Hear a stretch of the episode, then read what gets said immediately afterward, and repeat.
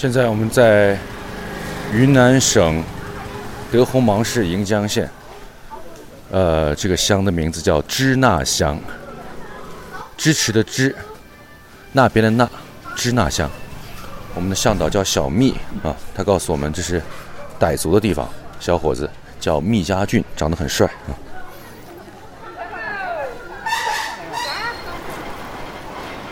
我们前面是支那乡幼儿园、支那中心小学、支那营业厅。这不在放鞭吗？其实平时我们觉得这个地方，呃，如果叫支那这两个字看起来很敏感，但没想到这个地方大街上写满了，还觉得挺挺和谐的，是吧？也是，是吧？嗯，这傣族啊，傣族，嗯傣族乡，傣族的乡哈。你是傈僳族？我是傈僳族。哦，那边是个祠堂吗？傣族的祠堂，可以去看一下。可以，可以。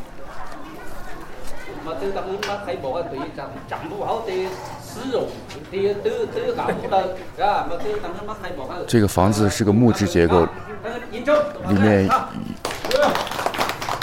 现在混入了他们的乡镇会议啊。该第二位老师发言了。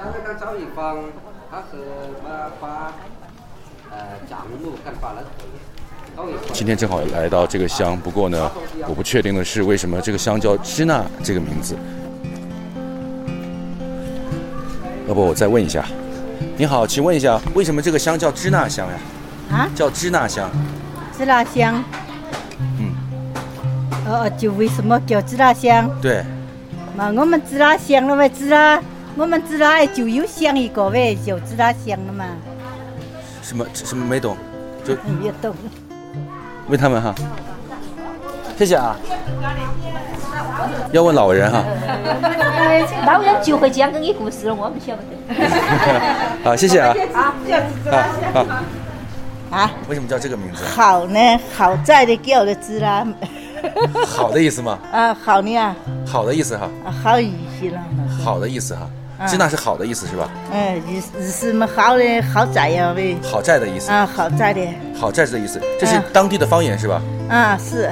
哦，好寨子的意思。啊啊，好好在呢啊。哦。地方嘛不热不冷，嘎。不热不冷。那不热不冷，好在呀。是傣是傣族话吗？啊，傣族话。傣族话，支那是好寨子的意思。嗯嗯嗯，是。哦，行。好在的。嗯嗯，行，谢谢您啊。嗯，不用谢。好，谢谢谢谢。谢谢谢谢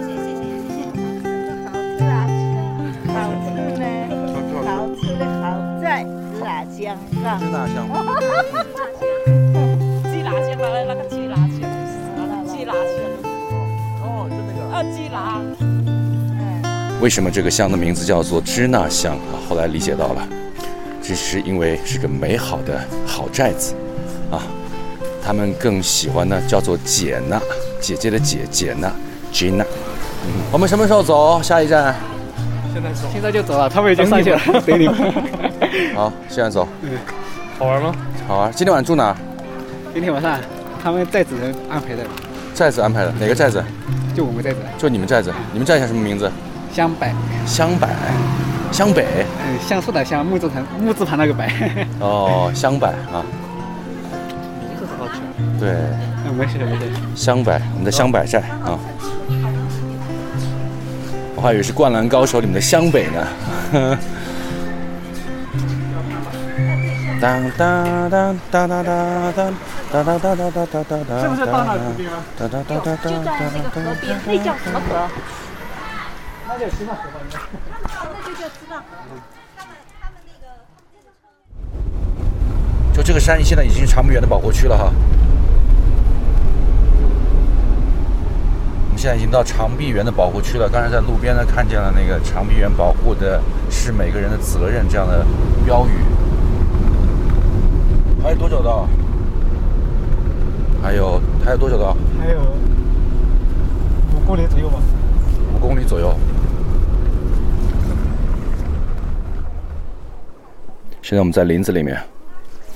这一次我们的任务呢是来到云南的盈江，然后来参加嗯长臂猿的保护活动啊。我们呢会保护科学家的出行，去录制嗯长臂猿的声音也会记录下一些原生态的少数民族的音乐，还有他们的文化生活。嗯，当然我们在山区里也会遇到一些不知道即将发生的可能会有的危险吧。你们跟着如雪走，以防需要，我回去借把刀。这我们就刚开始，这里的地点有点陡，然后后面就是他们的行出步道。而且赛文这一次是在云南。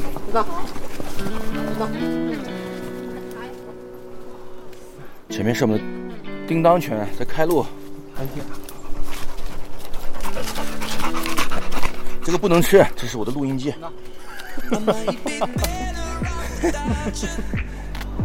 他们的这个怎么长得那么像我们的石楠藤？这里的林木的话，这什么植物？卢雪，你觉得这个是石楠藤吗？嗯不是吧？那就是拔恰，就是它那个拔恰。哇，好漂亮！我靠，怎么那么好看？科研人员是非常辛苦啊！今天早上我们大家在一起开会，在商量如何制定这几天的计划和行程。先重合这样，你的 n 所对对应的里面的所对应的这个度数八十就是八十度是吧？然后那你说外面这个画一条线是画在这里吗？对，那它就是在这个方向明照的。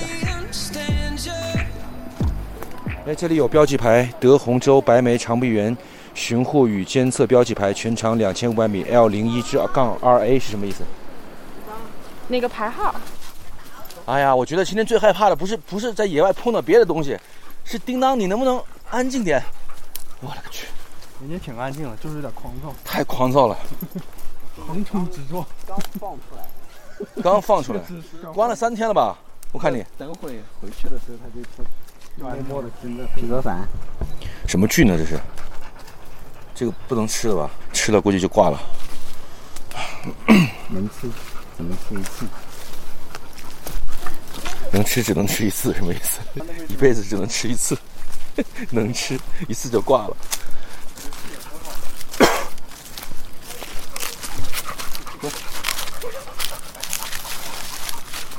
这里有点滑哦。我们出行身边有一个有一只很大的拉布拉多跟我们一起。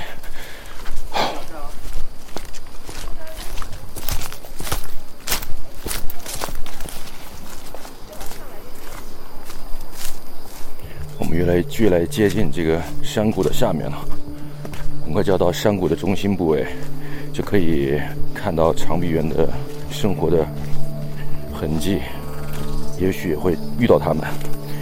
猴子和我们两千五百万年前是一个祖先，呃，长臂猿和我们在一千八百万年前是是同一的祖先和人类啊。红毛大猩猩是一千四百万年前，大猩猩是八百万年前，黑猩猩是六百万年前。哇，你这个刀很帅啊！太阳很大啊，然后云南的山里面有很多的蚂蟥和天南星科的一些有毒的植物，包括一些菌类，所以如果大家来冒险的话，一定要非常注意和小心。走错路了，往这边走，往这边。科研工作人员的科考过程也特别有趣，他们也的有的时候因为看不见长臂猿，所以呢，因为毕竟山里很远哈、这个树的隐蔽性特别高，所以他们通过听声音的地方来记录下他们声音所在的方位，记录下时间、地点，然后每次的跟踪来跟踪长臂猿的这个生活情况。所以这是一份非常辛苦的工作，他们会一直在野外待一天的时间，一直来监测。今天我们和他们一起来到了支那乡的这片大山里面，也是中国长臂猿的所在的这个自然保护的基地。我我观察下来，发现长臂猿经常活动的其实是一个哑铃状的，就是我们进来的那边它活动范围是一片，然后到中间它会缩短，然后上面也去不了，下面是太陡，而且没有什么树，然后就集中到这一块是一个相当于一个过桥的一个廊道，然后那边又是一个栖息地比较开阔的一个地方，所以这里算是一个他们从那边过来这边的一个廊道，可能隔两三天，他们有时候可能一天从那边找食物到这边，有时候接下来几天会在这边待个两三天再过去，所以我有一次就是在这里，嗯，然后就突然听到那边动，然后他们就一家就这么转过来，然后从这里过来，然后又跑到后面那边去了。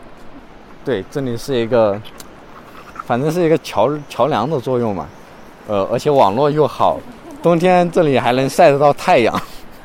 他们家是那个大姐，就变颜色的那个雌性，她比较机警，然后他爸就跟那个老二混在一起，两个黑色的，他俩经常跟在后面，然后他妈就带着那个最小的那个孩子跟在最后面。